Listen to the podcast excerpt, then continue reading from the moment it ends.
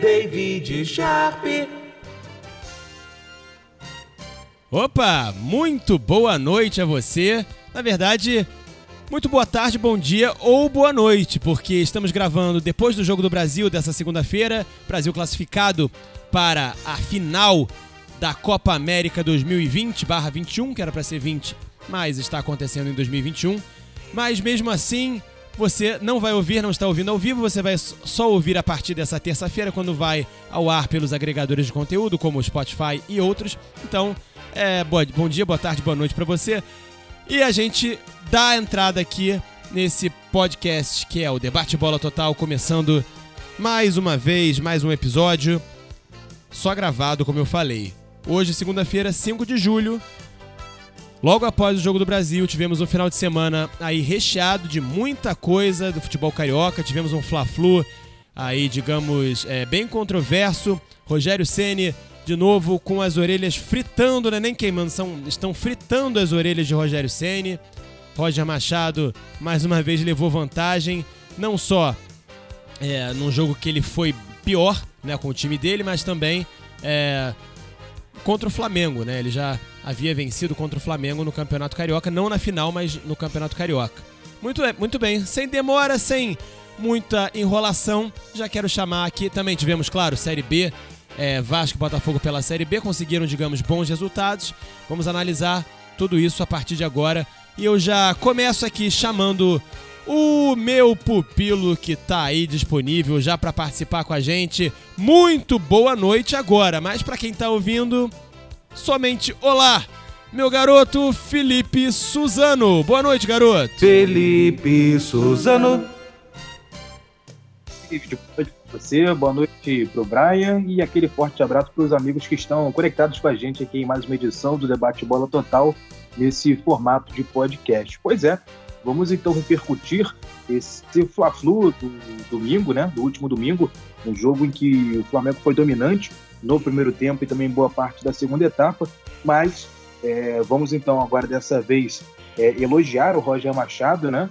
Porque fez ontem boas alterações que surtiram efeito na segunda etapa do jogo e o Fluminense acabou se saindo vencedor desse confronto que foi disputado lá na Neoquímica Arena por conta dos motivos que a gente já sabe, o Maracanã e o Newton Santos estão cedidos à Comebol para a disputa da Copa América. Então vamos esmiuçar isso, né, esse jogo entre Flamengo e Fluminense e também, é claro, Botafogo e Vasco que jogaram também pela Série B do Campeonato Brasileiro. O Vasco enfrentou Confiança, venceu por 1 a 0 e o Botafogo conseguiu arrancar um empate chorado contra o Havaí na ressacada, David.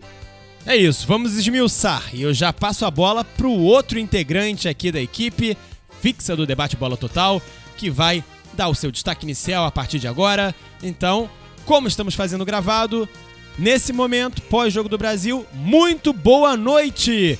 Meu garoto, tirando aquela informação do fundo da cartola, do fundo do baú, Brian Lucas! Brian Lucas!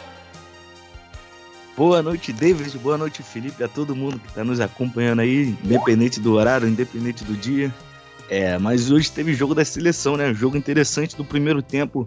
Neymar e Paquetá demonstrando um entrosamento legal ali, não só dentro de campo, mas também nas dancinhas pós-gol.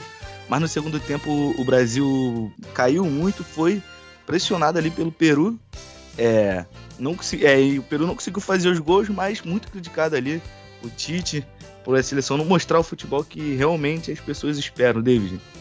É verdade, é verdade. Isso aí a gente tem que debater sim, porque muita gente não está acompanhando a Copa América, muita gente não tem mais vontade de assistir aos jogos da seleção brasileira, que, claro, faz boas campanhas aqui no continente sul-americano, desde que o Tite assumiu, é, se classificou tranquilamente, muito tranquilamente para a última Copa do Mundo, vem se classificando também, vai se classificar de forma também mais tranquila ainda para essa próxima Copa do Mundo no Catar.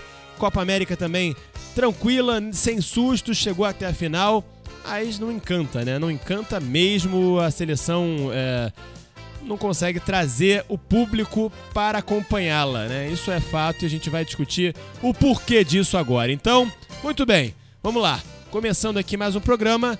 Depois desses destaques iniciais, a gente já vai imediatamente aqui para o início da conversa, porque não tem intervalo, já vamos seguir diretamente. Então a gente já pode começar falando aqui do jogo do Flamengo e Fluminense, né? Fla-Flu ontem disputado na Arena Neoquímica, que deu o que falar, né? Porque, aliás, está dando o que falar até agora, porque a torcida do Flamengo já começa aqui chamando o nosso Felipe Suzano, porque eu mandei isso no grupo de WhatsApp, você sabe muito bem, né? Você já deu até opinião em relação a isso. Eu quero trazer isso aqui agora para o ar.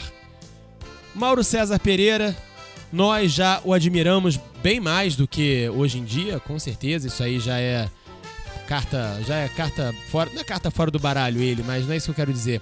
Mas isso aí já é batido. Então a questão é, ele está certo quando ele diz que o Flamengo. Deixa eu só diminuir um pouquinho aqui. Pronto, agora sim. É, ele está certo ao dizer que o Flamengo está.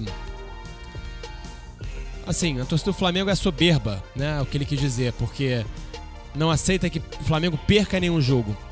E aí, eu tendo a concordar com ele. Porque já querem a, cabeça do Rogério Ceni mais uma vez com mais uma derrota do Flamengo. Ei, Felipe Suzano? Pois é, David, eu também concordo com ele, né? E, mas eu quero entrar num outro X da questão, né? citando o Mauro César Pereira, e no momento em que o, o o era o comandante do técnico do Flamengo, também é jogar futebol que vencia em determinados jogos, mas não convencia, mesmo do Sene. opinião, acho que o Flamengo do Sene tecnicamente, né, é bem parecido com o do Abelão, quando esteve no Flamengo em 2019. E o Mauro Zé massacrou o Abelão, o Clube do Vinho, enfim, a gente não precisa nem ficar batendo muito nessa tecla que a gente já conhece, isso também já está batido, né? E aí com o Ceni, aquela famosa, eu não gostei de usar muito essa expressão, mas aquela famosa passada de pano, né? Aí, em vez de ele criticar o Senna, ele critica os torcedores. O flamenguista é soberbo, sim. Os torcedores do Flamengo, muitos são soberbos, né? Até quando o Flamengo tinha times com elencos, elencos inferiores, né, com nível técnico bem abaixo, aquele Flamengo de 2014, né, não vou nem puxar muito lá atrás, de 2005, enfim. É, os flamenguistas já achavam que, que, que o rubro-negro tinha essa obrigação de vencer, de ganhar. Então, pô, imagina agora, né, depois daquele 2019 maravilhoso, e um 2020 que não foi tão ruim, o Flamengo foi campeão brasileiro. Então, realmente, eles vão exigir a vitória, né? E o Flamengo, na minha opinião, tinha que ter vencido o Fluminense esse ano, né? É aquela questão, tem obrigação de vencer? Sei, acho que isso é um termo até muito, muito. Você está menosprezando seu adversário com essa questão de, ah, tem obrigação de vencer, mas acho que o Flamengo deveria ter vencido sim, até por conta do investimento que é muito mais alto, a gente já fala disso tantas vezes, né? É, o, o elenco é muito mais recheado, com jogadores que recebem salários maiores, enfim. Então tinha que ter vencido, né? Mesmo com, com os desfalques, o Gabigol tá na seleção, o Arrascaeta, o Pires da Mota e o, e o Isla vão voltar né, para esse jogo contra o Galo da semana, então, portanto, foram desfalques nessa partida contra o Fluminense, né? Então, mesmo com esses desfalques, eu acho que o Flamengo deveria ter vencido, né? E isso, né? Essa é, é a minha opinião, né? Então, passei aí essa, essa minha, minha análise, minha opinião e também a questão aí do Mauro César, né, que eu acho muito engraçado. Né? Acho uma contradição. O pessoal costuma dizer que eles perderam o personagem, na minha opinião, realmente se perdeu, né? Porque são dois pesos, duas medidas. Com o Abelão tinha que massacrar e com o Ceni tem que passar o pano. E isso eu não concordo.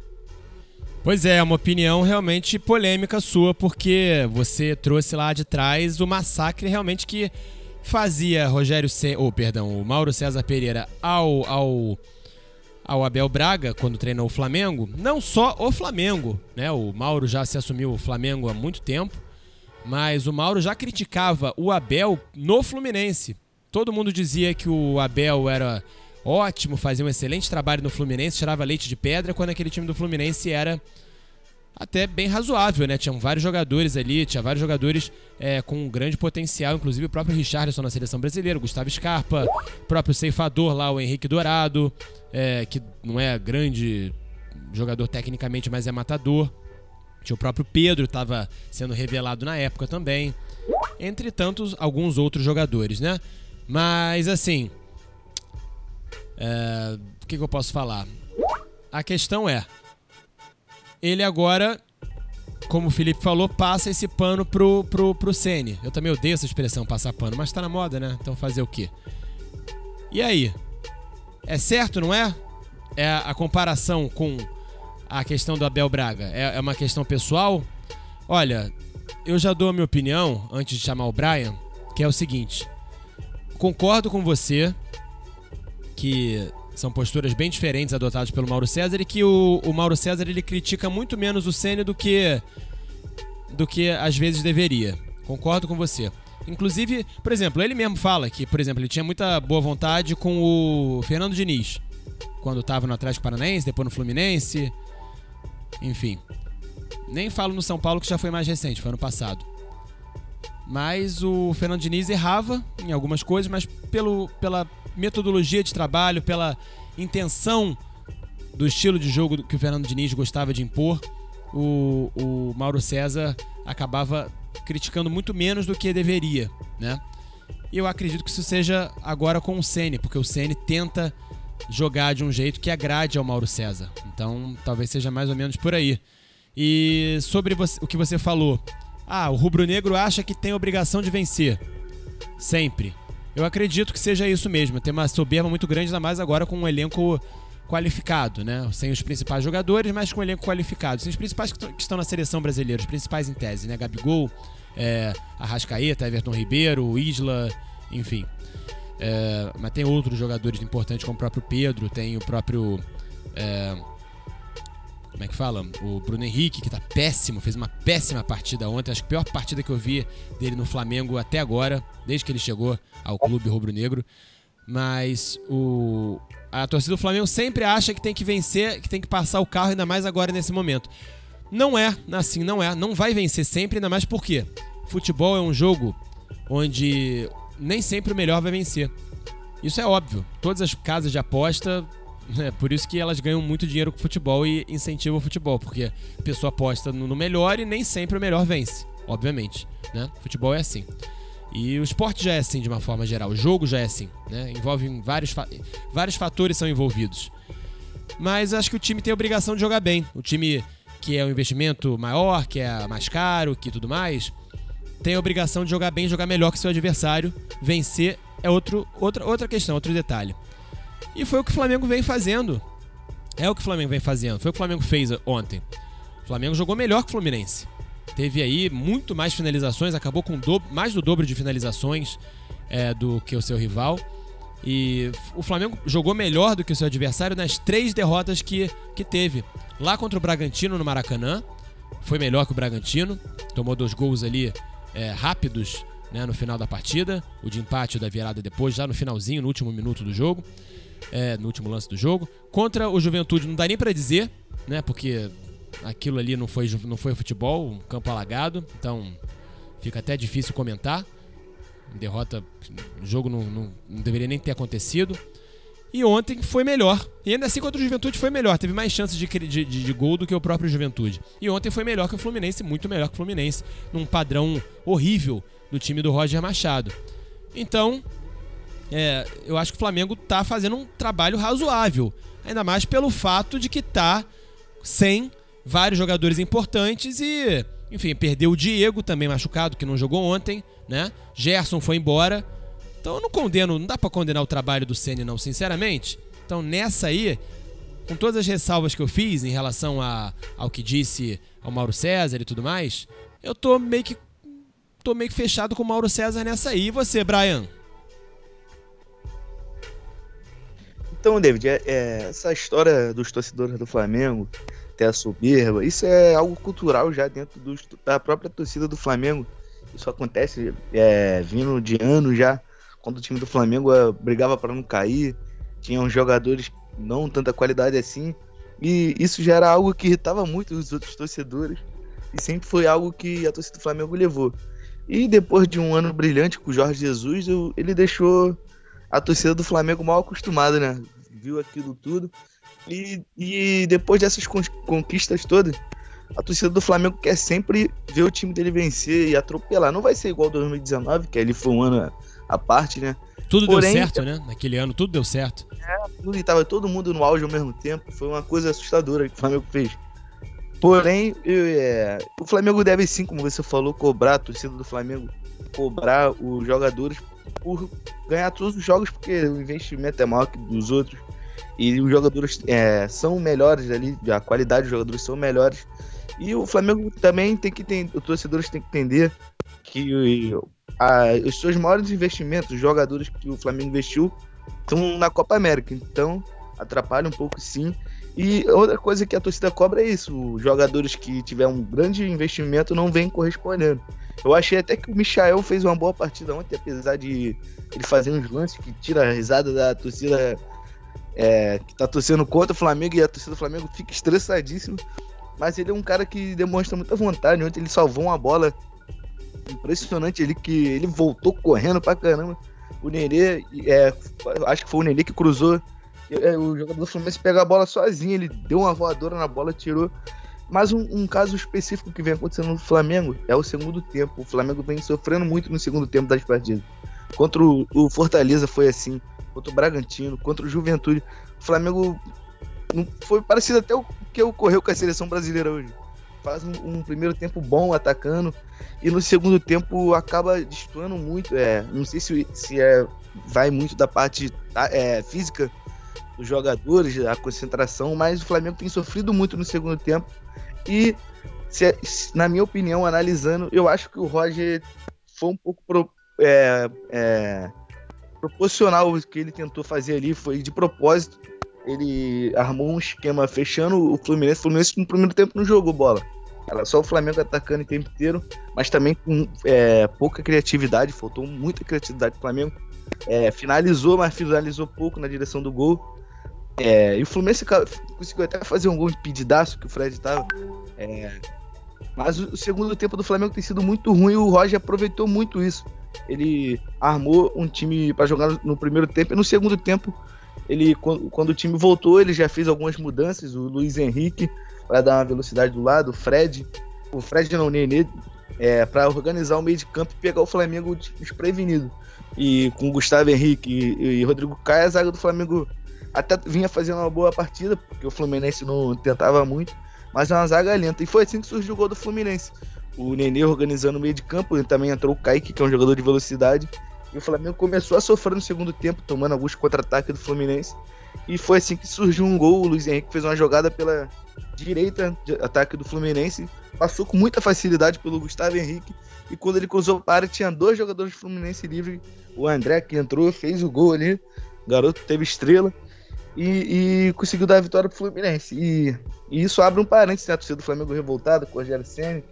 É, não acho que essa soberba da torcida é, tem que atrapalhar o, a diretoria. Os jogadores têm que saber diferenciar uma coisa da outra. Mas é muito estranho a forma que o Flamengo cai de produção no segundo tempo. E eu acho que isso tem que ser visto ali na, no trabalho do Rogério Senna, David. Pois é, o, o Felipe, mas. O Felipe não, perdão, Brian. Mas você não respondeu, afinal. Você concorda com, com, com o Mauro César? Ou mais ou menos? O Rogério Ceni é o culpado? Isso não ficou claro na sua resposta. É, o, se a gente for analisar os dois times, do Abel e do, e do Ceni, as críticas são parecidas, é, são parecidas, que o time do Flamengo tem o melhor elenco, tem jogadores de qualidade, tem o maior investimento, mas não consegue jogar. Mas mesmo assim, o Rogério vinha conseguindo vencer os jogos. E o Abel, apesar de ter dificuldades para vencer, ele conseguiu entregar o, o trabalho para o Jorge Jesus como campeão carioca e classificado na Libertadores. E é como, como muitas pessoas criticam o Tite, também fala que a seleção ganha, mas não joga. É, é, mais ou menos essa crítica. E eu acho que é um pouco diferente no, no caso do Rogério, porque a, a, eu acho que aquele time do, do Flamengo o Abel ele pegou ali um momento difícil, ele já chegou muito contestado. O, e o Rogério Ceni chegou chegou com um trabalho muito pronto já. O Rogério pegou o, o, é, o time do Jorge Jesus, campeão de tudo. Ele pegou, o Rogério pegou aquele time já com as peças prontas, sabia onde jogava, é, onde ele ia colocar, e mais um investimento que o Flamengo fez, trazendo o Michael, que na época se esperava muito dele, foi um pedido do próprio Jorge Jesus. Então eu acho que a crítica deve ser. Ainda se espera muito dele, né? Na verdade. É. Uhum. Eu acho que o, o Rogério Senna chegou com um trabalho mais pronto E, e com isso que a torcida fica chateada que deixa é, a desejar. É porque o Abel chegou, pegou o time forte, mas não era um time pronto, era um time meio que ainda se encontrando, que foi se encontrar depois com Jesus. O, o Rogério não, ele pegou um time do Jesus, que era campeão de tudo, e, e não conseguiu dar a sequência que, para mim, poucos treinadores iam conseguir. Mas eu, e, e, eu acho que vai um pouco disso da torcida, com a lembrança afetiva de 2019, que quer ver o time sempre voando, e alguns jogadores que eram muito de produção, fora os jogadores que saíram. Eu acho uma coisa parecida mas eu acho a crítica do Rogério Ceni muito mais assintosa é, por causa disso, porque se esperava muito dele, é, dele não, né, do time, que ele pegou um time pronto, mas o, o Rogério Ceni, eu, na minha opinião, é um treinador em formação ainda.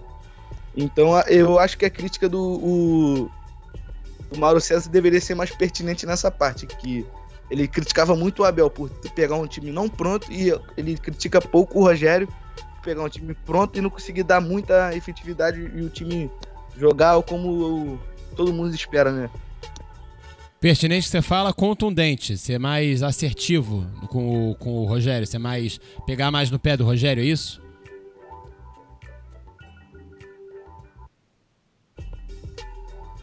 Hein, Brian? Eu tava falando com o microfone, microfone fechado, é.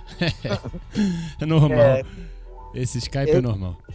Uhum, isso mesmo, mais contundente porque ele pegou um time mais pronto, né? E ele fica sempre dando algumas desculpas, falando isso é isso, isso aquilo. Os jogadores eram mais entrosados com o reforço chegando, então ele tinha que ser mais contundente sim na crítica por Rogério Senna.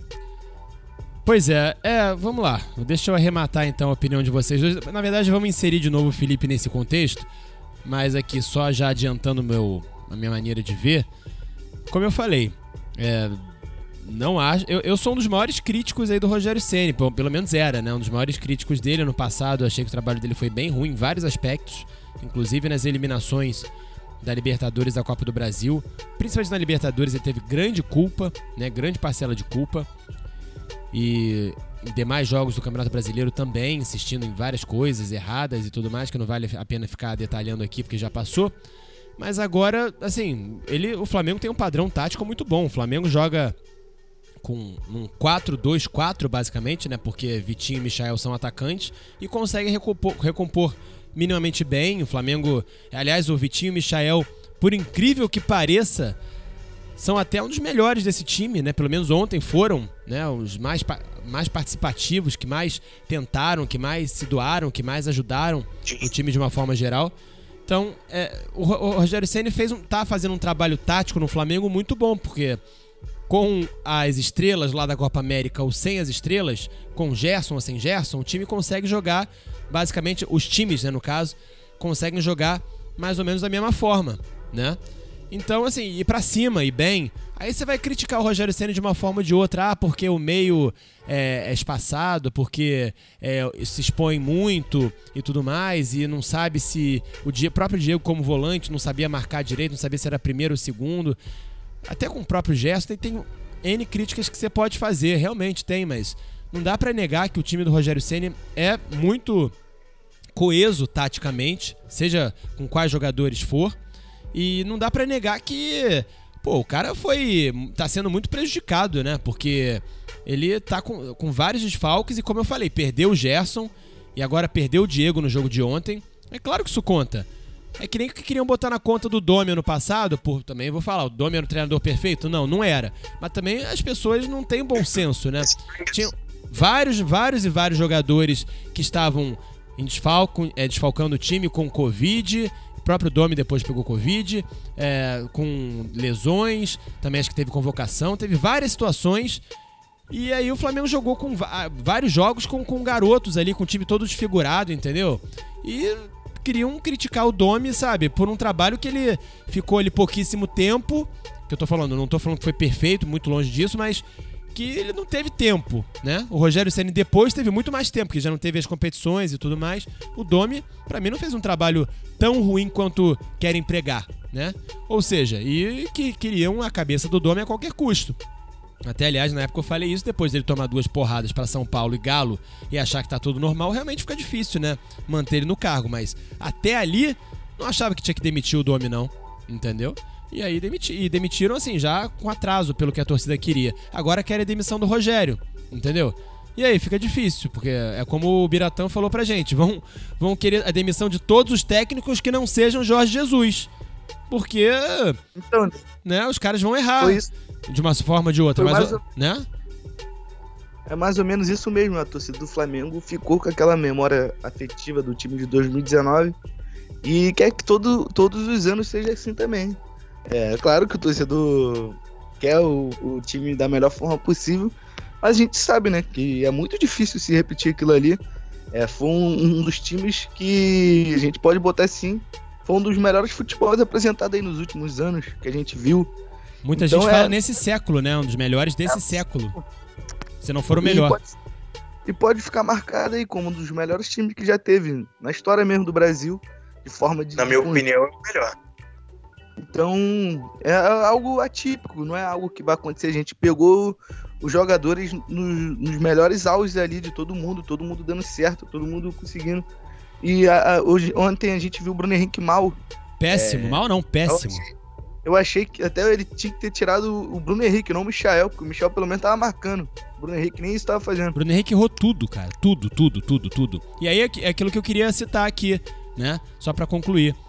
Aí o time do Flamengo cria. É, é que nem falavam do Diniz também. O Diniz também tinha erros. Todo mundo tem erros. Não tô falando que ninguém é perfeito. Nem o Domi, nem o Diniz, nem o Rogério agora. O Rogério no passado, que foi muito pior, digamos assim. Foi pior que o Domi, o Rogério no passado. Na minha opinião, pelo menos. Mas assim, qual é, a, o, qual é a culpa do Rogério se o time cria 20 oportunidades, 20 finalizações, vamos dizer assim, e cria, sei lá, 3, 4 chances de gol e não faz? Qual é a culpa dele? Qual é a culpa do Rogério se o Bruno Henrique não joga nada? Entendeu? O treinador não tá em campo pra chutar, né? É. Não foi o Rogério que perdeu aquele gol na cara, foi o Bruno Henrique ontem. Exatamente. Exatamente. Então, é isso. Aí que tá a diferença, porque, porque a postura. Desculpa, Brian. A postura do time em relação ao, ao que era no Abel é outra coisa. O Abel falava um bando de besteira. O Abel dizia que o Bruno Henrique e o Arrascaeta não podiam jogar juntos, que tinha que jogar com um volante lá, dois volantes, que ele não tinha, não tinha time de índio, que o Flamengo tinha muita posse de bola, queria fazer o Flamengo ser mais reativo. E tomava gol pra cacete. O Flamengo tomava com o Abel muito gol para um time que queria ser reativo, que queria perder mais a posse de bola, ser, ser mais objetivo. Tomava gol toda hora tomava tanto gol, até mais gol do que quando o Jesus começou ali é, nos primeiros. O Jesus também começou mal, né? Até, até o Jesus encaixar, o Flamengo poderia ter sido eliminado da Libertadores, porque ele colocou Rafinha na, no meio, na linha do meio. Ele contra tomou, Melec. contra exatamente, lá no jogo de lá do Equador, de Guayaquil. Ele botou o, o Felipe Luiz frio lá, fez um bando de besteira lá na Bahia, o Flamengo tomou de 3 a 0 do Bahia lá. Entendeu? Então, ah, Jorge Jesus é, é Jesus, é Salvador, é santo, não sei o que e tal. Mas olha só, é, também errou bastante, até o time encaixar, que acabou encaixando. E aí são outra, outros fatores, são outros 500, né? Porque já falamos aqui, o Al Brian mesmo falou.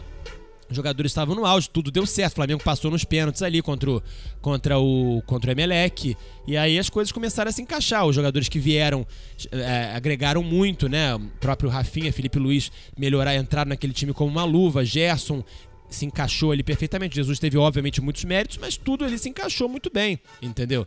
Mas até ali teve alguns percalços. Então, complicado a gente. Agora a torcida do Flamengo, ah, que gente falando já que não vai dar para ser campeão brasileiro, que acabou o campeonato, pô, com sete jogos. O Flamengo tem sete jogos. Sete jogos, tem dois jogos a menos, entendeu? Cara, é bizarro. A torcida do Flamengo, de modo geral, é muito prepotente mesmo, Felipe. É, a torcida do Flamengo, né? O torcedor do Flamengo, assim como os outros torcedores brasileiros, são resultadistas, né, David? Eles querem o resultado. Exatamente, acima de tudo. Vencido ontem, né, se o Flamengo tivesse vencido ontem o Fla-Flu com o Rogério, a pressão não seria a mesma, né? Quando ganhou o Brasileirão, né, daquela forma, podemos até dizer vergonhosa, né, ganhou ali assistindo no Globoplay, no telefone, uhum. é, o, as críticas diminuíram. Aí perde uma, né, vem aquela, aquela enxurrada de, de, de, de, de críticas nas redes sociais. Quando venceu a Supercopa também eu não vi ninguém criticando o Rogério, mas aí porque perdeu o Fla-Flu, é claro que ele vai ser bombardeado, né? Mas é aquilo, cara, fazendo a comparação do Abelão com, com o Ceni, voltando naquela questão, pra gente também já encerrar isso, né? O, o, Abel merecia, sim, muitas das críticas que ele, que ele, que ele recebeu, até por, por conta de, dessas coisas que você já elencou aí, né? A questão de jogar de forma reativa, ele com, com um elenco bom daquele, né? Ainda não tinha o Felipe Luiz, não tinha o, o, o Rafinha, nem o Gerson, nem o Pablo Mari, mas, pô, já era um elenco muito bom, já tinha Gabigol, Arrascaeta, né? Dois craques que estão no Flamengo até hoje aí despontando. Gabigol, Enfim. Arrascaeta, Bruno Henrique, Everton Ribeiro, tinha todo mundo, todos Isso. esses. Exatamente, só não tinha mesmo o, o, o, Felipe Luiz, o Rafinha, o Gerson e o Pablo Mari que chegaram na janela do meio do ano, né? Exato. Quando o Jesus já estava no Flamengo. Mas é, o Senna também merece ser criticado por conta de muitas coisas que ele faz, entendeu? E aí tem muitos jornalistas, não vou citar só o Mauro também porque eu estaria sendo injusto, né? Tem muitos jornalistas que, que não pegam no pé do Senna da maneira que deveriam, né? E, e, mas também tem a questão do torcedor, né? Que a gente está falando aqui também, que a gente está abordando. O torcedor que quer é tudo, que acha que é, que é muito fácil, né? Que acha que é só o Senna chegar e escalar como se fosse lá uma Master League, um modo carreira do FIFA, mas não é assim, cara. Entendeu? Não é assim. E ontem é, o, o, o Ceni não teve culpa na derrota, na minha opinião. O Flamengo criou muitas oportunidades, tanto com o Pedro, né, que levou perigo ali à meta do Marcos Felipe. Também vamos enaltecer o Marcos Felipe, que fez uma boa partida ontem, fez boas defesas, boas intervenções. Né, o Bruno Henrique, que perdeu aquele gol na cara. Então acho que a derrota de ontem não está na conta do Ceni. De verdade, eu sou um dos grandes críticos ao Rogério Ceni, né? Acho que ele não tem perfil de Flamengo, tá? Mas ontem acho que a vitória não está na conta dele, cara entendeu? Até porque o Flamengo foi muito melhor que o Fluminense na maior parte do, do, do da partida, né? Nos 90 minutos. É, teve mais posse de bola, finalizou mais, entendeu? Mas não soube, é, é, sempre aquilo, David. No jogo contra o Juventude foi a mesma coisa, contra o Bragantino, enfim, é sempre o excesso do preciosismo. O Flamengo não quer fazer o básico, não quer fazer o feijão com arroz, entendeu? Então é isso que acaba complicando. Aí sai caro, né? Sai caro. Aí no, no, no, finalzinho da segunda etapa, o Luiz Henrique consegue aquela jogada brilhante pela ponta direita, rola no meio, o André chega e bota no fundo da rede. Diego Alves também não teve culpa, mas é o Flamengo pecando novamente por excesso de preciosismo lá na frente, tanto com o Bruno Henrique quanto com o Pedro, também com o senhor Gabigol, que quando tá jogando também tem muito essa questão do preciosismo. O Gabigol precisa de umas 10 chances para fazer, um, gol. Pra fazer dois gols, né? Então isso acaba complicando e isso, pô, é, é injusto colocar na conta do Ceni, né? Se o Ceni teve um erro algum erro, digamos assim, no jogo de ontem foi ter tirado, na minha opinião, tá? E de outras pessoas que eu conversei. Oi? ter tirado o Michael, né? Nem digo Michael tanto, porque o Michael já tava no final do jogo, faltavam ali 10 minutos, 11 minutos, mais os acréscimos. Então, foi, foi o 79, né, que ele tirou. Agora, foi ter tirado o João Gomes, que o João Gomes fez uma partidaça. O João Gomes foi o melhor do time para mim. Para mim, melhores do time foram João Gomes, Michael e Vitinho, assim, de participação, Michael e Vitinho. E de, digamos, conjunto da obra, João Gomes foi o melhor time do Flamengo disparado para mim. Entendeu? Então, é, foi muito bem mesmo. Então, assim, ele tirou o João Gomes, o Flamengo perdeu o meio de campo. Ele tirou o João Gomes e botou o Muniz lá na frente com o Pedro. E deixou o Bruno Henrique. Aí ficou Bruno Henrique, ficou Pedro, ficou é, Muniz, entendeu? E aí depois que ele foi, ficou Vitinho. Não, Vitinho já tinha saído antes, já saiu junto. Vitinho saiu pro Thiago Maia entrar. É, tá, tudo bem. Ele botou o Thiago Maia. Mas assim, de qualquer forma, ele tinha que ter colocado deixado o Thiago Maia com o Muniz ali, cara. O Flamengo ia, ia, ia continuar firme no meio de campo. Tá certo? Ele até poderia ter tirado o Vitinho no começo ali, logo de cara, para deixar o, o Thiago Maia com, com o Michael. Com o. Perdão, com o João Gomes. Mas assim, ele ter tirado o João Gomes para colocar o Muniz, para mim foi um, foi um grande erro. Foi, na verdade, o único erro do Ceni que foi aos 71 minutos, né? Faltando ali 20 minutinhos para acabar.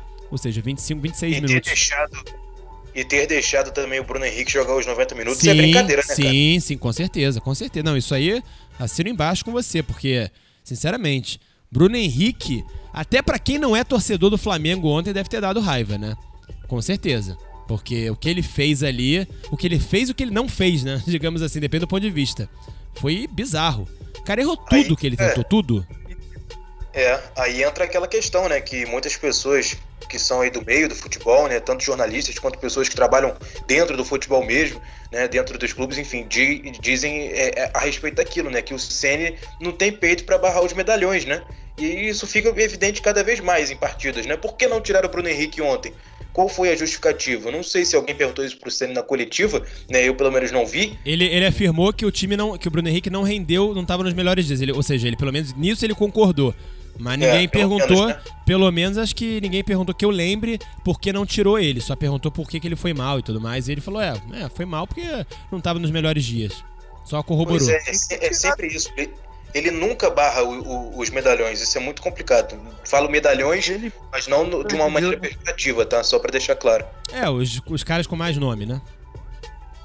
ele mesmo se contradizeu. Ele, ele falou que o cara tava mal e não tirou o cara. Podendo, e depois que o Rogério Ceni fez é, as substituições no segundo tempo, eu achei o Flamengo muito previsível, muito fácil de marcar. E por isso que o, o Fluminense conseguia sair com perigo quando recuperava a bola. É, o Bruno Henrique ficou na, na direita, tentando na correria, não conseguia passar nenhuma. E quando a bola chegava no meio, era cruzamento para a área, pro Muniz e pro Pedro que tava lá dentro. E a zaga do Fluminense foi muito bem, tirou todas. E quando, quando o Fluminense recuperava a bola, conseguia sair com velocidade. E depois que o Nenê entrou, ele organizou o meio de campo. Toda hora ele botava o, o Luiz Henrique, o Lucas entrou bem é, também ali no jogo. Conseguiu fazer uma, uma finalização que o Diego Alves pegou. Mas depois, quando o Nenê entrou, organizou o time, o Fluminense começou a ser perigoso. E eu vi muita gente falando, assim, com amigos que eu tava vendo o jogo, que o, Fl- o Flamengo ia tomar um gol. O próprio amigo meu flamenguista falou: já já o Flamengo vai tomar um gol, tu vai ver só. E dito e feito, o Flamengo começou a dar espaço. O jogo vai chegando no final, vai bater naquele desespero de não conseguir fazer o gol. E o Fluminense bem organizado. Primeiro tempo achei bem feio do Fluminense, mas no segundo tempo a estratégia deu certo. Bem feio não, horroroso, né, Brian? A gente vai falar do Fluminense um Aham. pouquinho também. Foi deplorável. Aliás, é o que eu tô falando, assim, é, é, futebol tem isso, tem zebra. No caso, ontem foi uma, né? O time melhor, não só no papel, mas no jogo, perder. Isso aí é do futebol. Então, não dá pra culpar, como eu disse o Senna, dá pra comprar, culpar alguns jogadores, né? De fato, dá pra culpar, que perderam os gols, que não jogaram nada, como o Bruno Henrique, etc, Ele. etc e tal. Mas, assim, o time do Fluminense ontem é, é um desserviço pro futebol o Flamengo perder pro Fluminense, pra aquele Fluminense ontem, cara. Foi- Isso é um Foi muito absurdo. parecido com, com o jogo do brasileiro do ano passado. Ano passado não, acho que foi até esse ano o jogo. Esse calendário confu- confunde a gente. Semana passada, né? Mas foi disputado nesse ano. É, Que foi isso mesmo. 1x0, não foi? 1x0 Fluminense também? Não, foi 2x1 de virada. Foi 2x1 de O primeiro tempo do Fluminense foi uma das coisas mais ridículas Foi que eu vi. 2x1, é. Não, mas ali, Fla- ali era, era com o Marcão ainda. O time do Fluminense tá, não era tão bom quanto esse de hoje, o elenco, né? Mas a estratégia foi parecida. É, mas não era tão bom e, e- e não era tão covarde também. O tanto que o Fluminense fez jogos melhores do que vem fazendo com um time um pouco até inferior do que o de, de hoje. Mas assim, de fato, aquele jogo também o Flamengo foi melhor, eu concordo com você. Mas é o que o Felipe falou agora há pouco, né? O torcedor do Fluminense tá feliz da vida, pô. Não quer nem saber que o primeiro tempo foi ridículo. Porque no segundo tempo fez uma é, mediana ali, é, barra bom, boa partida no segundo tempo. É, pelas estratégias do Roger, né? De contra-ataque e conseguiu a vitória. Então, o nosso futebol brasileiro pensa muito no, no resu- resultadismo e conseguiu a vitória e ganhou mais um clássico do Flamengo. Então, lá pro time da Laranjeira tá todo mundo feliz. Ainda mais o Roger, né? Que foi decisivo diretamente nas substituições que fizeram o sair o gol. Cara, mas esse negócio do resultadismo eu fico assim, sabe? É, é revoltado, cara. Isso contribui muito pro futebol tá ruim, cara. Pra qualidade do futebol tá ruim. As pessoas só querem resultado e só olham pra resultado.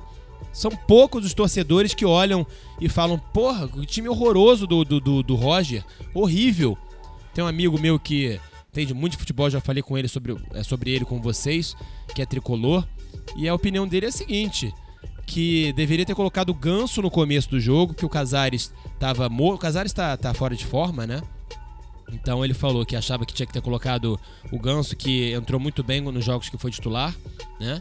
É, assim, e que outro que tá mal fisicamente rende melhor quando entra no segundo tempo é o Casares, assim como, como o Nenê, né? O, o, o Nenê, quando entra no segundo tempo meio que poupado, que o Nenê é titular absoluto desse time, né? Ele é o rei do time, digamos assim, junto com o Fred. É pela, pela questão do vestiário, né? Mais do que tecnicamente, digamos assim. Mas o Nenê, obviamente, tem condições. Mas ele é muito melhor quando ele entra no segundo tempo, porque ele não tem mais o mesmo pique, obviamente não tem a mesma condição física, um cara já de 39 anos. E ele entra no segundo tempo, dá tudo, faltando ali 20 minutos, 15 minutos, quando os adversários já estão cansados. É claro que ele vai produzir como ele produziu ontem na jogada do, do gol do Fluminense, que começou com ele. Foi uma jogada trabalhada, inclusive. Fluminense com esse time horroroso do Roger aí, esse time, é, esse, esse, esse os jogadores são razoáveis para bons, no geral. Agora, o time que o Roger montou, horroroso. Entendeu? O que o Roger tá treinando é horrível. Então, é, os, os, gols que o Fluminense tem feito, maioria é gol achado, gol de, de, de sabe, de sorte, de, de, de bumba meu boi. E ontem, por acaso, não foi, né?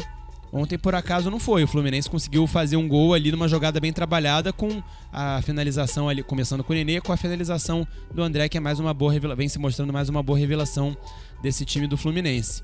Mas David, isso mostra como, como que... os jogadores são re resultadistas. Como os jogadores, perdão, como os torcedores são resultadistas. Ah, ganhou, tá ótimo, não importa como. Perdeu, não presta. Enfim. É exatamente isso. É essa, é essa a filosofia dos torcedores brasileiros, né? Eu acho que o, o Roger merecia ser criticado sim pelo primeiro tempo, pela partida, na verdade, que o Fluminense fez que é, em sua maior parte, na sua totalidade, foi ruim, né? Mas como venceu, ainda mais de um clássico contra o Flamengo, poderoso Flamengo, né? O torcedor não tá nem aí para isso, tá preocupado com 1 a 0 mesmo, placar magrinho. Mas, David, você não acha que naquele gol do Fluminense teve uma falha da, da zaga do Flamengo, não? Eu acho que, sinceramente. Muita falha, bastante. Dormiu. A começar pelo próprio Arão, o mérito do Nenê, mas também demérito do Arão que ficou olhando ali, né? Só faltou servir o, é. o Nenê com uma gravata borboleta, né? Ó, oh, senhor, e pegar uma, um bloquinho, o senhor, quer, o, senhor, o senhor quer comer o quê? O senhor quer beber o quê? Então, e levar uma bandeja de prata, né? Só faltou isso. Estender tapete vermelho. Se a gente for analisar o, o lance em si do Luiz Henrique junto com o Gustavo Henrique, se você for analisar o lance depois, o Felipe Luiz, ele chega e encosta no, no Gustavo Henrique, tipo, vai que eu tô na tua cobertura, tampa a linha de fundo. E quando o Felipe Luiz encosta nele, o Gustavo Henrique meio que demora a entender, e ele vai para cima ao invés de cobrir a linha de fundo. Porque se o Gustavo Henrique vai pra linha de fundo, o Felipe Luiz estava de frente pro, pro Luiz Henrique. Então ele ia conseguir travar o cruzamento. O Gustavo Henrique ele dá esse mole, então o, o Luiz Henrique, que é rápido, né? Dá o tapa pra linha de fundo e quando ele vê, já passou pelos dois. O, o Felipe Luiz estava atrás, não teve tempo de chegar também na cobertura e rolou que o André que tava sozinho dentro da área. Então teve essa falha também ali de entendimento do Felipe Luiz junto com o Gustavo Henrique. Pois é, para mim perfeito, perfeita análise. Para mim a falha é, o pior, o que, o que mais falhou no lance ali do gol do Fluminense foi o Gustavo Henrique, que foi ridículo, mais uma vez ridículo na, naquele é, é, na marcação direta ali do Luiz Henrique. Lento, pesado, desajeitado, descoordenado e sem noção nenhuma de espaço de, de tempo de bola, né? Como você bem observou isso aí que eu nem tinha me ligado. E o Arão, como eu falei também, o Arão é, olhando, né? Tanto que você vê que além do, da primeira jogada ali que o, que o Nenê consegue fazer e passa dele, na, na sobra, depois, quando a, a, bola já tá ali com o Luiz Henrique e ele faz o cruzamento, o Arão vem andando. Parece que tá ali na, na passarela, entendeu? Do, do. Sei lá, que é modelo de passar, tá desfilando ali. Tá, veio, veio desfilando Parecia mesmo, passeando no... 5x0, né? É, passeando no bosque. Brincadeira. Então, aí fica difícil, né? Fica bem difícil mesmo. E essa observação que o Brian fez foi excelente, porque o Gustavo Henrique também, né, eu ia até citar isso, ele, na minha opinião, moscou também ele, né? Dormiu no ponto, realmente. Né, o Felipe Luiz, como o Brian falou, deu ali a cobertura, mas o Gustavo Henrique ficou sem entender. O Luiz Henrique não tem nada a ver com isso, um moleque sagaz, veloz, rolou ali pro meio, o André chegou batendo e fez o gol da vitória do Fluminense. Né? Então eu acho que é óbvio que, que o, o, Fluminense tem os méritos pelo gol que fez, jogada muito bem trabalhada pela ponta direita, começando com o Nenê, como o próprio David falou, mas acho que também a zaga do Flamengo ele deu uma dormida no ponto. Porque se tivessem. Se eles estivessem ligados no lance, eu acho que seria difícil pro Fluminense marcar aquele gol. E aí entra né? o erro do Rogério também, né, Felipe? Porque se tivesse o João Gomes ali, talvez não tivesse acontecido isso, né? Exatamente, exatamente, perfeito, né? E a, a, falta também que faz o Diego Ribas na equipe, né? Porque o Arão só saiu da zaga por conta dessa ausência do Diego, né? Que tá machucado, acabou sofrendo uma lesão, né? Então o Arão foi realocado para o meio, né? Que é a posição dele de origem, mas eu acho que ele tá muito bem na, na zaga. E sinceramente, o Gustavo Henrique, cara, não dá. Tá muito fraco, muito abaixo mesmo. Muito ruim, muito ruim. É a opção imediata de reserva quando o Arão vai jogar no meio, que aliás o Arão não fez, fez nem mau jogo, não. Ele foi até razoável. Só que esse final aí, essa, essa marcação em cima do Nenê foi realmente, como é. diria o próprio Mauro César, que a gente citou aqui, pifa e patética, né? Foi horrorosa. Mas assim, no geral, o Arão até me surpreendeu. Não fez um mau jogo, não. Agora, é, eu prefiro ele também na, na zaga, até pra jogar com o Gustavo, com, com, com o Rodrigo Caio e deixar o Gustavo Henrique no banco. O Arão, pra mim, na zaga, compromete bem menos, é muito mais produtivo do que no meio de campo. E o, o Ceni de insistindo. boa, né? Exatamente. E o Ceni mais uma vez aqui insistindo, né? Que, que eu tô é, é, reiterando aqui esse erro dele. Colocou o Thiago Maia como volante ao Flamengo com uma porrada de atacante. Colocou o Thiago Maia sem ritmo, né? E o Thiago Maia é um jogador que ele pode jogar tranquilamente mais avançado. Ele fez o gol contra o Cuiabá na semana passada, né? Ele é um jogador mais assim agudo, de elemento surpresa até do que não sei por que não, quem sabe pode se mostrar assim do que o próprio Gerson, que o Gerson, como eu falei aqui, por que, que eu acho o Gerson tão superestimado? O Gerson não faz gol, o Gerson dá pou- faz pouquíssimos gols e é, tem é, pouquíssimas assistências também, né? Então o Thiago Maia, na volta dele, ainda se readaptando, já fez um gol importante, o gol que matou o jogo lá na semana passada contra o Cuiabá. Não é isso, Felipe? Isso aí, bem lembrado, né? Thiago Maia que fez seu primeiro gol com a camisa do Flamengo nessa partida contra o Cuiabá, voltando de lesão, né? Ele que sofreu essa lesão muito grave, né? Em novembro do ano passado, voltou na partida contra o Juventude, naquele campo alagado lá, naquele polo aquático. E na segunda partida, né? de- depois dessa perigosa lesão, de- dessa grave lesão, melhor dizendo, que ele sofreu, ele conseguiu aí fazer o primeiro gol dele com a camisa do Flamengo. E eu acho que ele pode ser sim usado como elemento surpresa, né? Você não pode deixar, eu acho que você não pode deixar o Thiago Maia muito preso ali atrás. Eu acho que ele não rende tanto, entendeu? Eu gosto dele jogando um pouquinho mais avançado, porque ele é um jogador muito inteligente, tem um bom passe e tem muita visão de jogo também. E uma boa chegada na área. E, e um bom aí, chute de fora da área também, é. também. Isso, exatamente. Isso aí, Brian. Um chute de fora da área é muito bom também. Então, pra mim, um erro aí bem grande do Ceni mesmo, de muito observado até por um outro amigo meu, esse rubro-negro, que também entende bastante taticamente do jogo, ele lê bem, bem assim, é, é, precisamente o jogo.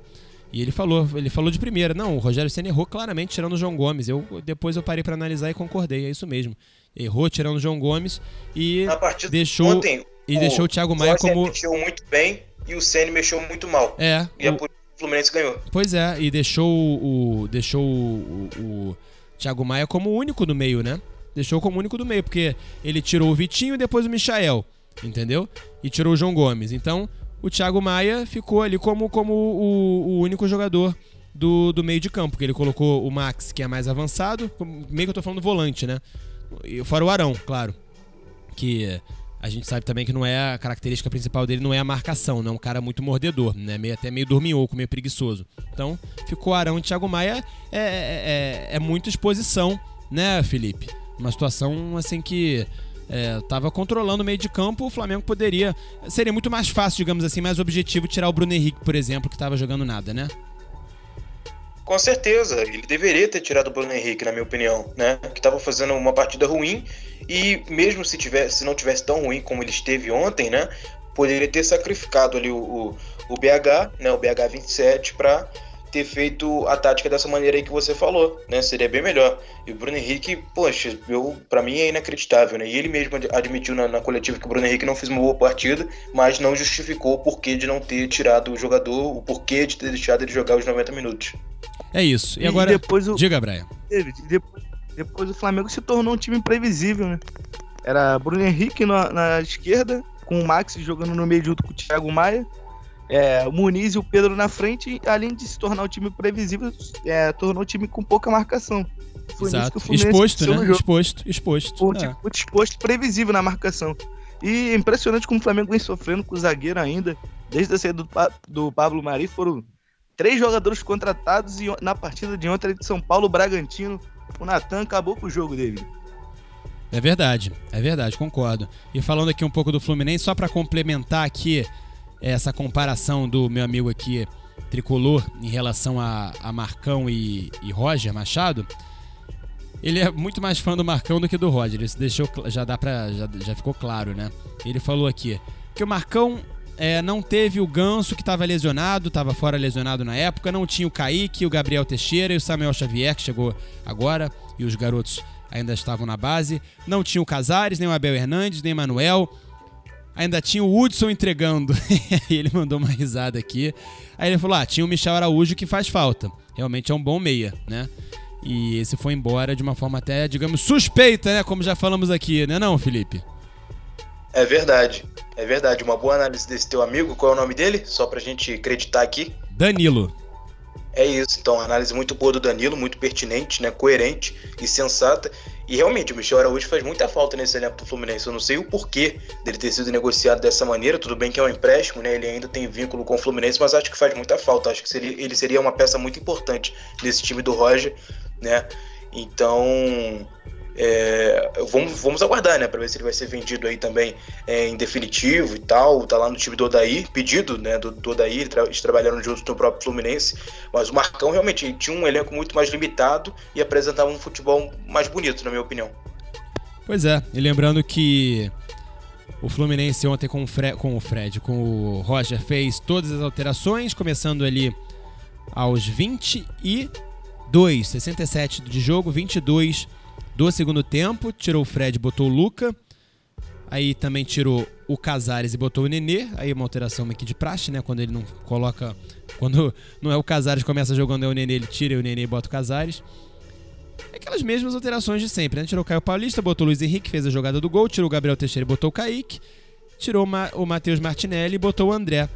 O Roger, ele é, é, o famoso. Ele, não é que ele fez errado, não. Ele fez certo até. O, o Luiz Henrique fez a jogada do gol. O Nenê começou a jogada e o André fez o gol. Ele botou os jogadores todos no segundo tempo que participaram da jogada do gol, né? Renovadinhos ali e tal. Mas é um técnico de uma nota só mesmo, como diria o nosso brilhante Cícero Melo, não é isso, Felipe?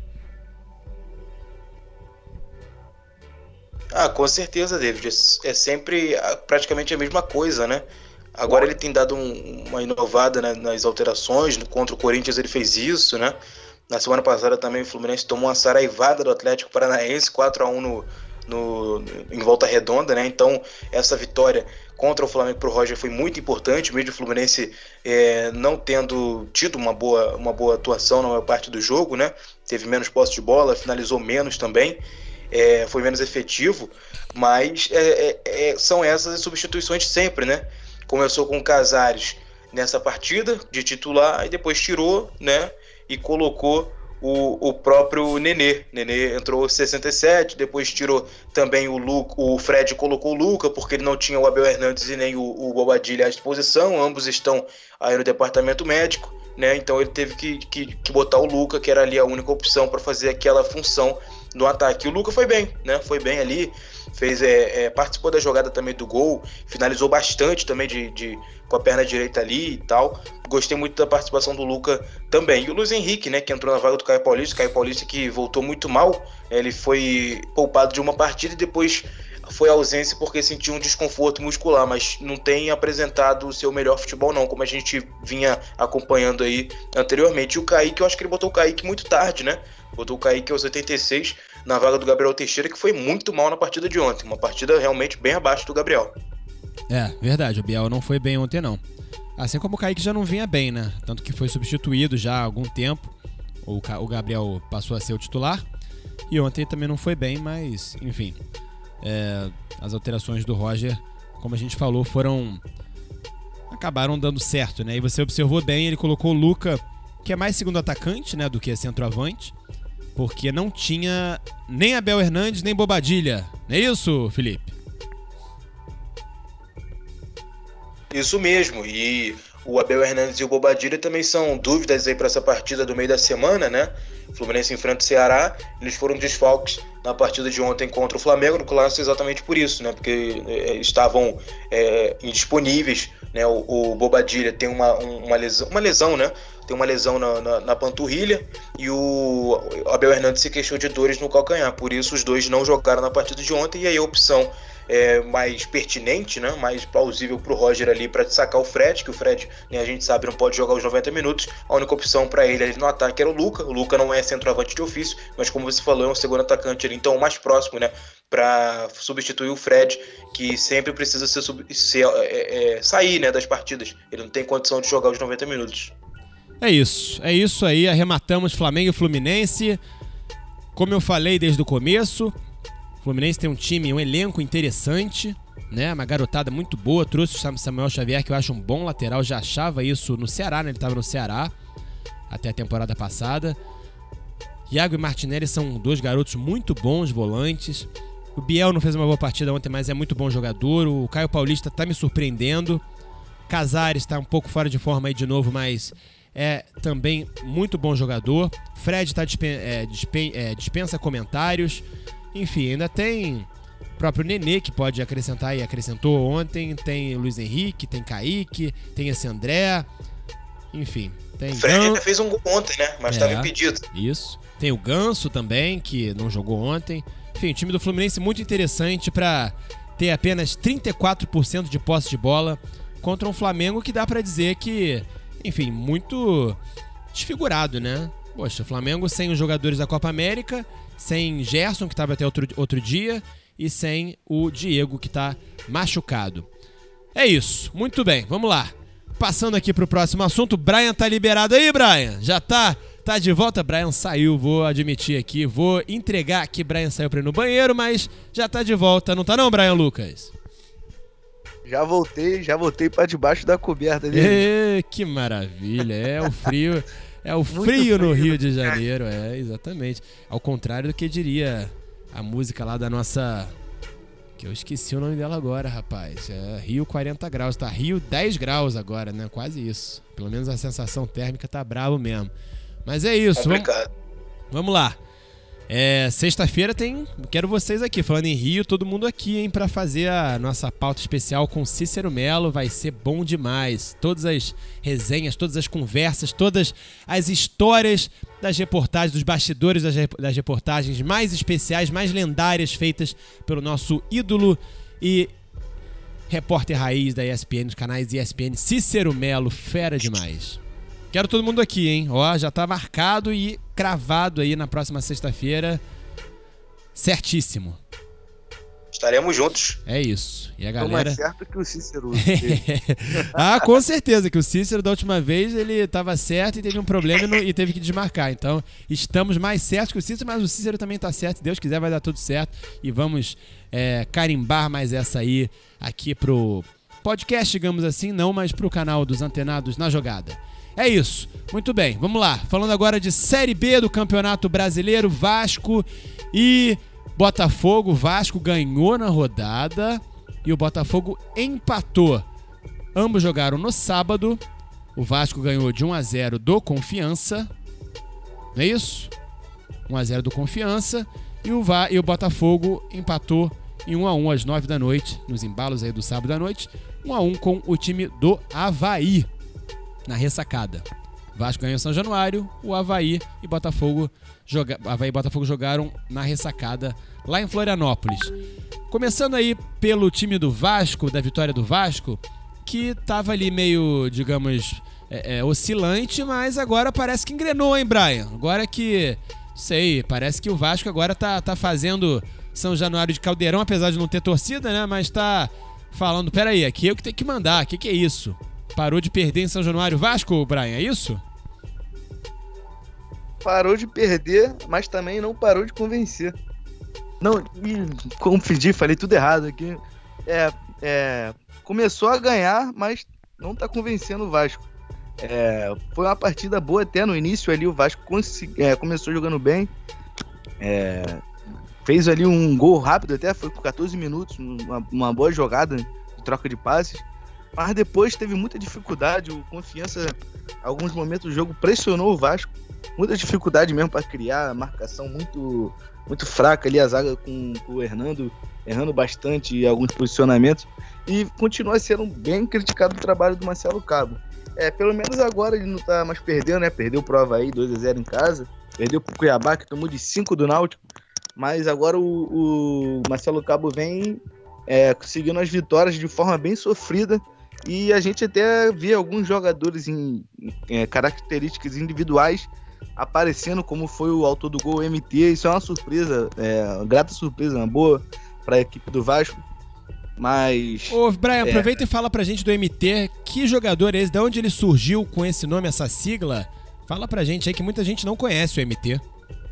O MT, o nome dele é Matheus Barbosa, ele apareceu muito bem na Copa São Paulo de Futebol Júnior pelo Volta Redonda. Volta Redonda que fez uma campanha espetacular, se não me engano foi em 2019 ou 2018, que chegou até as quartas de finais, eliminou o Atlético Mineiro e foi eliminado pelo próprio Vasco. E o MT fez um grande campeonato e no final daquele campeonato que o Vasco foi vice, perdeu para o São Paulo na final, o Vasco pegou o MT e desde a da chegada dele ele se tornou um dos principais jogadores da base. O Vasco já até tentou mudar esse nome dele, mas acabou que pegou, todo mundo conhece ele com MT, é, MT já era assim lá no Volta Redonda. E ficou só a abreviação mesmo do nome de Matheus MT. E ele é um jogador muito interessante porque ele joga bem, ele joga bem na lateral esquerda, ele pode jogar na ponta, ele já jogou de centroavante na base e, agora no Vasco ele está jogando como meia esquerda. Então, no futebol de hoje em dia, é muito importante você ter aqueles jogadores coringas que jogam em vários lugares. E o MT é um deles, jogou muito bem contra o Goiás, jogou na lateral esquerda, porque o Zeca teve um problema familiar e o Riquelme teve que sair logo no início da partida um corte que ele teve no nariz, teve que tomar a ponta. E o MT tá sempre suprindo ali as, as características que ele tem, né? Sempre vai, joga na lateral, joga de volante, joga de atacante. E jogador muito importante que o Vasco achou garimpando aí no, nos campeonatos de base, David. É, o MT. Cara, eu admito que eu nunca vi, que pelo menos eu não me lembro de um jogador que tenha, assim, que seja chamado por uma sigla que não, não, não seja assim, sabe? Por exemplo, é, CR7 ou BH27, essas coisas que a galera chama é, com a primeira letra e a segunda letra do, do nome do jogador. Agora, MT de Mateus, né? Mateus. E aí eu nunca tinha visto isso e, e não chamam de Mateus, chamam de MT mesmo, né? Ninguém fala gol do tipo CR7 Tá, Cristiano Ronaldo. Até falam CR7, mas assim, é um codinome, um apelido que usam é, terceira é, maneira de chamá-lo. Não é a primeira. Chamam de Ronaldo, Cristiano Ronaldo e, né, CR7. Bruno Henrique é Bruno Henrique. BH é depois. Agora, MT, Felipe, você já conhecia? Já tinha ouvido falar de algum jogador que se chama assim por uma sigla, duas letras assim? Pois é, David. Tentei até puxando a memória aqui, mas não lembrei de nenhum jogador para a gente é, usar de exemplo aí, assim como o MT, né, o Matheus. Mas realmente, David, é, o Brian fez aí uma boa. trouxe aí um, um, um, bom resumo de quem é o MT, né? É, ele que inclusive é daqui da minha cidade, já joguei bola com o MT, né? É um cara super do bem, super bacana, humilde né? E tá se destacando muito no Vasco, né? Foi um baita achado do Vasco da Gama. Eu acho que a maioria dos clubes deveriam seguir esse exemplo, né? De, tá, de estarem sempre acompanhando, é, principalmente a Copa São Paulo de Futebol Júnior. Na temporada passada nós não tivemos em decorrência da pandemia, mas é, garimpar, né? Esses clubes de menor investimento. Pô, o MT estava lá no Volta Redonda e, e, e o Vasco trouxe por empréstimo e agora ah, recentemente comprou em definitivo, né? E foi um grande achado. O garoto tá rendendo bastante, tem a confiança do Marcelo Cabo, o Cabo tá dando muita moral para ele, entendeu? O MT tem sido titular em diversas partidas do Campeonato Brasileiro da Série B. Então, isso é, é, muito bom pro jogador e está sendo bom pro Vasco também, né? O Vasco está sabendo aproveitar disso, porque o moleque foi decisivo na partida aí contra o Confiança, né? O Confiança do Hernani Brocador, David, tá sabendo? O Hernani Brocador tá por lá, tá pelo Confiança. Cara, eu não né? tava sabendo, não tava sabendo mesmo. pois é, Hernani Brocador, grande não vou dizer ídolo, né? Porque tá longe de ser ídolo, mas um grande nome do Flamengo de 2013, que foi campeão da Copa do Brasil daquela temporada. Naquele momento mas... foi ídolo, sem dúvida. É, naquele momento, mas não é ídolo do Flamengo, né? Da é, história. não se enquadra num, num, patamar de ídolos da história, não chega tanto, é. mas naquele momento ali, naquele time, ele com certeza dá para dizer um que foi um grande, é, foi ídolo naquele momento. Não é um ídolo histórico, mas foi um ídolo momentâneo, digamos assim.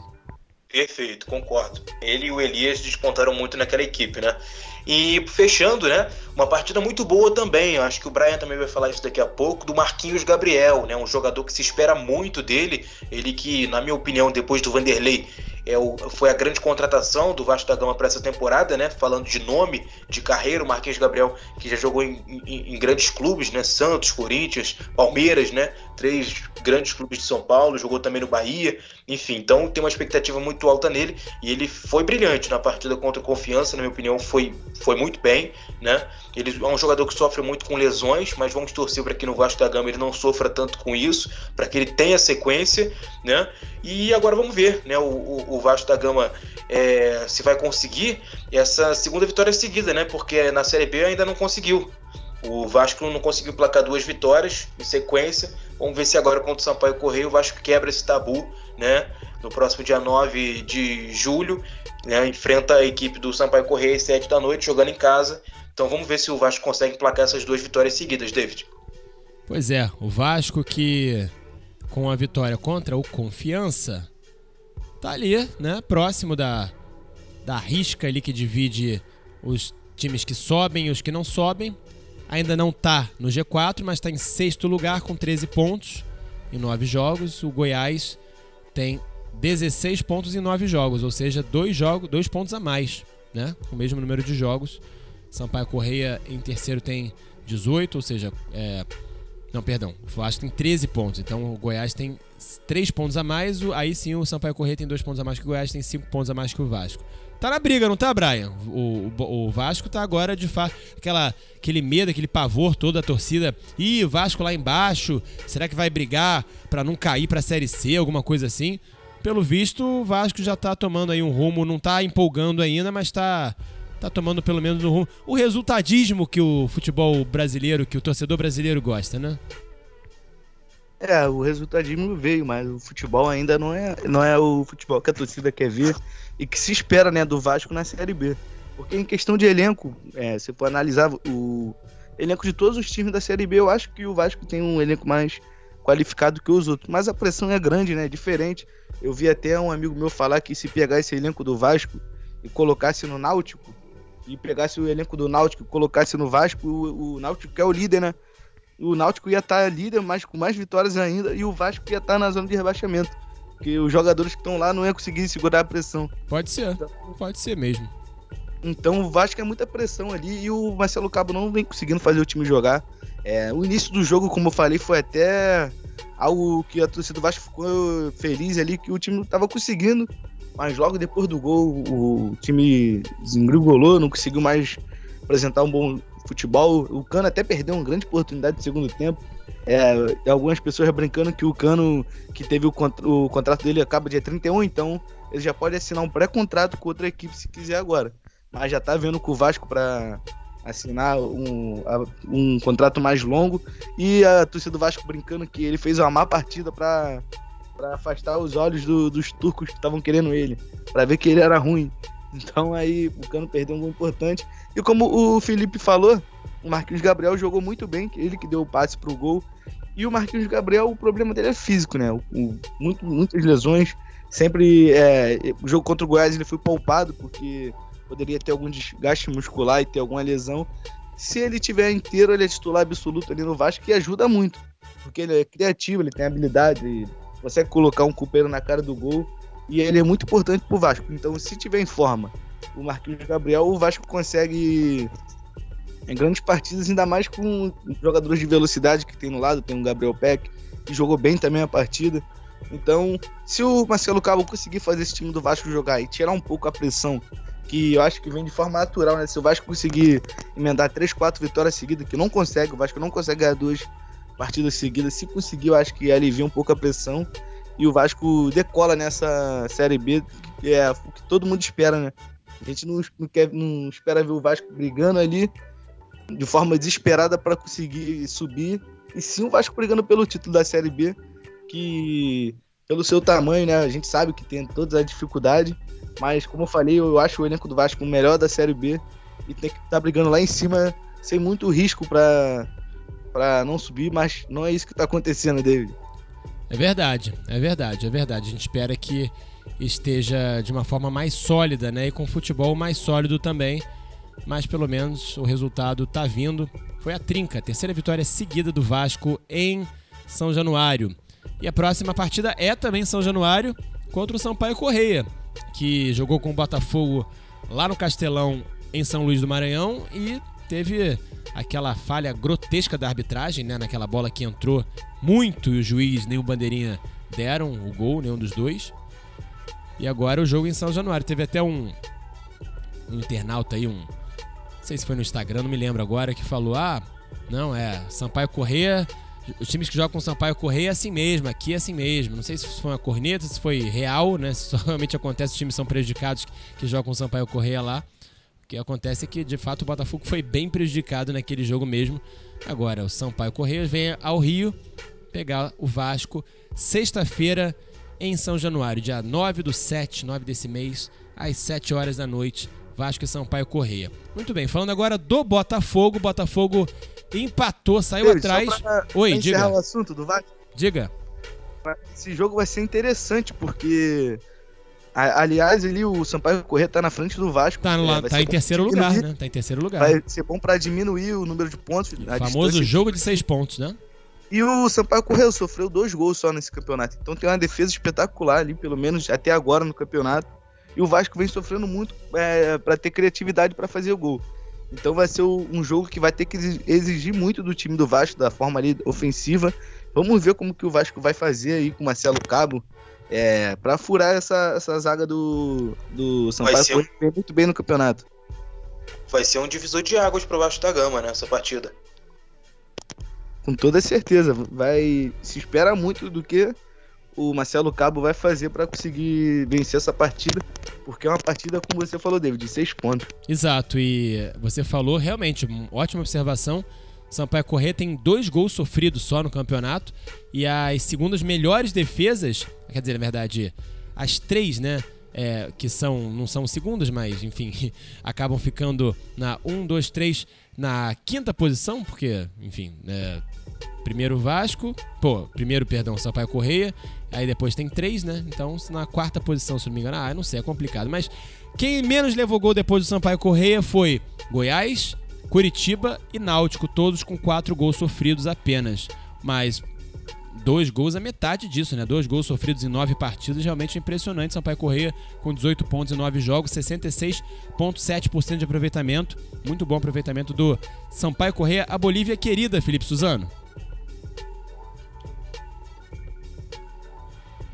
É isso aí, David. E é até um, um dado muito interessante que o Brian trouxe, né? O Sampaio Correia, está aí na terceira colocação, com 18 pontos e só dois gols sofridos, e o Vasco realmente tem aquela dificuldade né, na criatividade de chances ofensivas. Né? O Vasco que marcou 10 gols na competição, o Sampaio marcou 9, né? Mas o Vasco acabou sofrendo 10. Então o Vasco tem uma defesa muito exposta. É, eu pensei que seria diferente, até porque o Vasco da Gama tem bons zagueiros, na minha opinião. Né? Eu acho o Castan muito bom, o Hernando também. Eu acho que ainda está um pouco abaixo do que ele pode render. Né? Acho que ele pode render muito mais aí na, na equipe do Vasco da Gama. Então vamos aguardar. Uma partida que promete bastante e foi muito pertinente aí esse detalhe que o Brian trouxe pra gente. Pois é, perfeitamente. E só para deixar registrado aqui, como eu falei do MT, que é chamado mesmo de MT. Então, eu achei muito engraçada a narração do Júlio Oliveira no, no Premier, que narrou o jogo do Vasco Confiança. E ele gritando: Gol! MT! Do MT! Do Vasco MT! Achei uma coisa muito doida isso. Nunca tinha visto. Quando eu vi MT no aplicativo, eu falei, cara, MT, o aplicativo tá traduzindo o nome do cara, tá, sabe, tá encurtando o nome do cara. Como assim, entendeu? Mas não realmente MT. Até o Júlio Oliveira narrou MT, me pegou de surpresa. Isso achei engraçado, achei curioso, achei curioso, então vale esse destaque. Beleza, vamos lá. É, vou falar agora do Botafogo que empatou lá em Florianópolis, Santa Catarina, com o Havaí, saiu atrás e conseguiu o um empate. Quero saber de vocês o que tiveram de impressão, o que, que vale o registro nesse jogo aí, porque é, o Fogão tá um pouco atrás do Vasco, né? O Fogão tem 12 pontos em 8 jogos, tem um jogo a menos. O Vasco tem 13 pontos em 9 jogos. O Botafogo dá para dizer que conseguiu um bom resultado lá, né? O Havaí tá aí um pouquinho, um pouquinho ali atrás, mas tá muito embolado ainda nesse começo, não tá, Felipe? Tá, David, tá muito embolado. É muito difícil da gente fazer é, uma análise assim tão assertiva, né? Porque tá muito no início, né? A gente tá vendo aí o Vasco numa ascendência. Há poucos dias atrás o pessoal dizia que o Vasco ia brigar para para não cair para a Série C, então é muito muito complicado, tá tudo muito embolado. Eu acho que o empate que o Botafogo conseguiu arrancar lá na, na ressacada foi bom, mas o empate a gente tem que saber é, é, é, é discernir porque muitas das vezes o empate é muito pior do que uma derrota, porque ali para a comissão técnica, para os jogadores, para os dirigentes, dá uma falsa impressão de que está tudo bem. Ah, poxa, a gente empatou, foi ali uma fatalidade, podemos dizer assim, né? É, mas na próxima a gente vai conseguir. Se tivesse perdido, o sinal de alerta seria ligado. Não, tem alguma coisa errada aqui. Né? Por que, que o Botafogo não conseguiu vencer essa partida? Né? Se a gente for olhar as estatísticas do jogo, né? O, o, o, Botafogo contra a equipe do Havaí, o Botafogo foi, foi bem, né? Conseguiu ali algumas boas oportunidades, né? Não soube aproveitar todas que, que, que, que criou. Então é complicado. O Botafogo teve maior posse de bola, né? Finalizou 14 vezes, o Havaí também finalizou 14 vezes, né? Então foi uma partida bem equilibrada. Acho que o Botafogo poderia ter vencido, mas não pode se acomodar com, com isso de empatar, ainda mais na Série B, nessa super Série B. Né? Então o Botafogo não pode se dar esse luxo, não pode se acomodar, né? tem que se preparar sim já para a próxima partida, o próximo compromisso que é contra o CRB. Amanhã. Né? Que... Amanhã não, no caso, quer dizer, amanhã pra gente, já hoje, porque agora é, já passou de meia-noite na nossa gravação e o áudio vai, o podcast vai ao ar nessa terça-feira, então. Hoje, hoje é Botafogo e CRB. CRB e Botafogo, porque o jogo é. Exato, o jogo é em, é, no estado de Alagoas, né? Em Maceió. E eu já adianto que eu vou narrar essa partida pela Rádio Bicuda, hein, Felipe? É isso aí. Botafogo e CRB no estádio Rei Pelé, transmissão pela Rádio Bicuda FM, narração do nosso companheiro David Sharp. Né? Então vamos aguardar. Espero que o Botafogo vença mesmo jogando fora de casa. Acho que não pode se dar o luxo de empatar mais uma partida. Acho que tem que vencer sim. Né? O CRB, mesmo sendo uma equipe aí, é, com muitas credenciais, muitas qualificações, né? Por, até pela boa campanha que vem fazendo aí na Copa do Brasil. Eliminou o Palmeiras, né? Eliminou o poderoso Palmeiras aí do Abel Ferreira, eliminou o atual campeão da Copa do Brasil, o atual campeão da Libertadores. Então tem que abrir o olho, mas acho sim que a equipe do Botafogo tem condições de vencer essa partida contra o CRB hoje, terça-feira, às nove e meia da noite, no estádio Repelé, David. Pois é, eu tô olhando aqui os últimos jogos do Botafogo, os últimos confrontos aqui do Botafogo, fora esse contra o Havaí, como você disse muito bem, o Botafogo teve mais posse de bola, o mesmo número de, de, número de finalizações. Teve o detalhe de empatar já nos acréscimos, né? Mas tudo bem, pelo menos empatou ali, conseguiu um pontinho e conseguiu frear ali o Havaí. Foi Mas, chorado, né? É, chorado. Aliás, um belo gol, né? Um belo gol do, do Marco Antônio. Jogadaça. É, mas foi, foi, foi chorado, é aquela coisa, foi na, no suar do gongo praticamente. Mas assim, se você for ver os resultados, o Botafogo não vem mal na, na, na, na Série B, até porque os resultados que não são favoráveis, como esse do Sampaio Correia, teve falha de arbitragem, erro claríssimo de arbitragem, contra o Náutico, que foi um pouco antes. O Botafogo foi bem contra o Náutico, tomou dois gols ali no finalzinho. E também, digamos, teve uma falhazinha de arbitragem ali, meio marota, que eu nem lembro mais qual foi, mas eu posso pegar aqui pra ver se eu refresco a memória. Mas o Botafogo vinha empatando com, com o Náutico e tomou dois gols ali no finalzinho da partida. Acho que foi um pênalti que foi mal marcado, foi alguma coisa assim. É, e aí, bom, Botafogo que todo mundo falava que era a última força da Série B, que era não sei o que, que não tinha a menor chance de subir e tudo mais. Enfim, torcedores e especialistas, comentaristas. Tá desmentindo isso aí. É isso, Brian. Oito jogos, 12 pontos, não é uma campanha excelente, mas também tá muito longe de ser uma campanha catastrófica. 50% de aproveitamento e, como eu falei, não é só resultado. O Botafogo vem com um desempenho, digamos assim, razoável até nos próprios jogos que não ganha. Não é isso, Brian? Isso mesmo, e a partida de que fez contra o Havaí, o Botafogo jogou bem, mas teve um problema que a torcida pegou no pé também, foi que o Botafogo perdeu muitas chances, teve chances de fazer gols.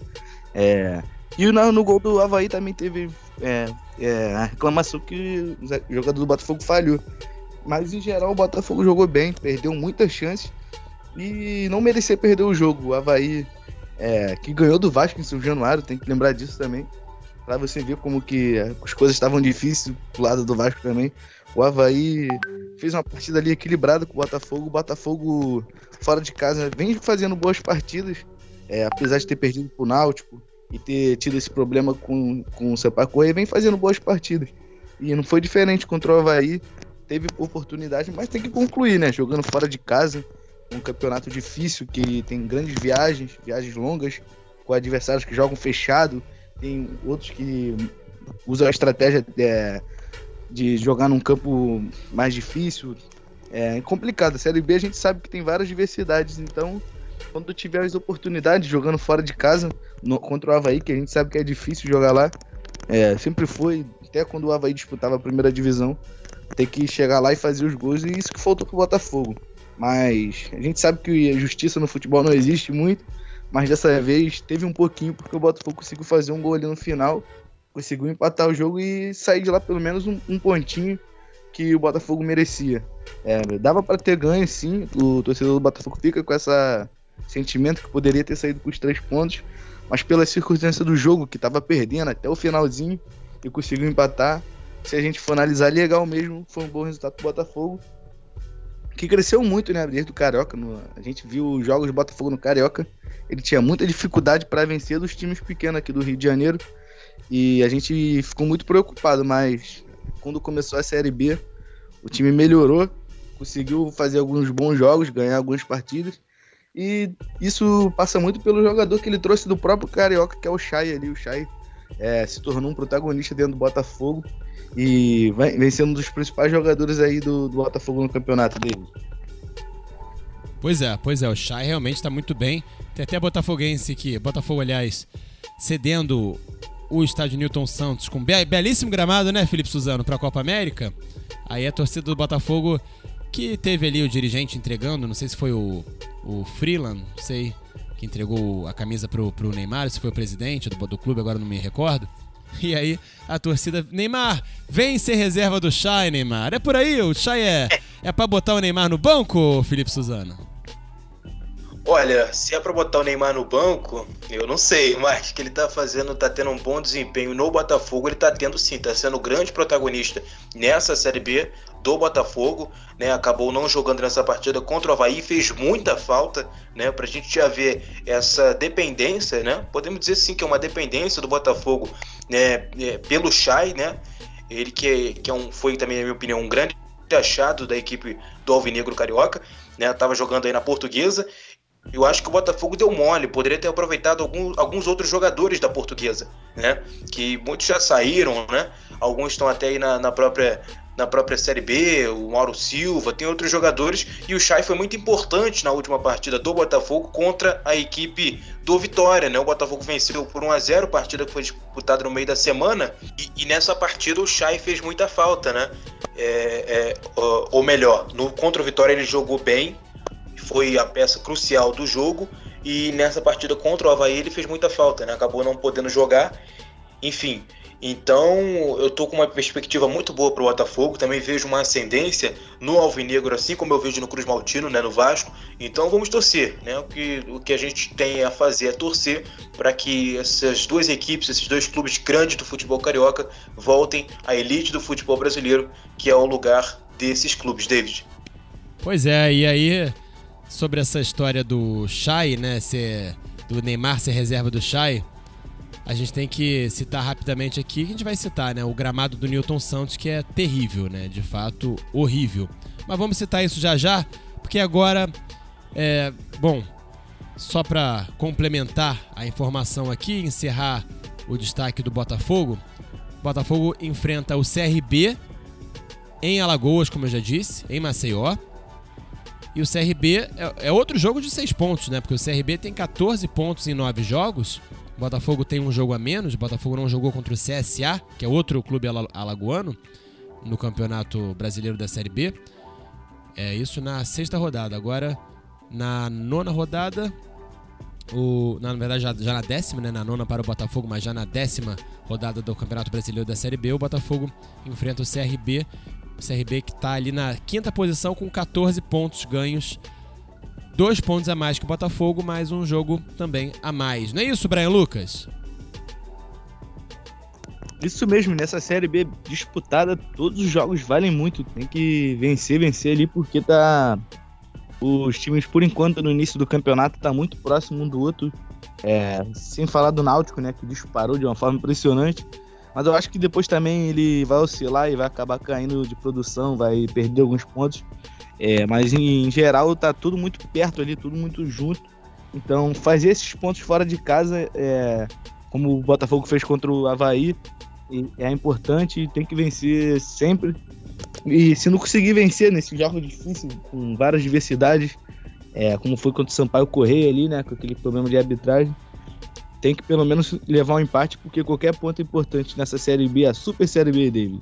É isso, é isso mesmo. E olha só, só para complementar a informação aqui, eu disse que o Botafogo foi prejudicado contra o Náutico, que é o líder do campeonato, na quinta rodada. E é verdade, o Botafogo foi bem contra o Náutico, até dá para dizer que jogou melhor, você pode avaliar dessa forma. E perdeu num pênalti que a bola tinha saído, né? A bola já tinha saído. Aí foi marcado o pênalti. E aí depois aí o Botafogo tomou é, esse gol com um pênalti aos 44 minutos do segundo tempo e já nos acréscimos, já com, enfim, no suar do gongo, tomou o último gol aí, o gol derradeiro 3 a 1 Mas mostra que o Botafogo, por incrível que pareça, positivamente está no caminho certo. Não é isso, Felipe Suzano?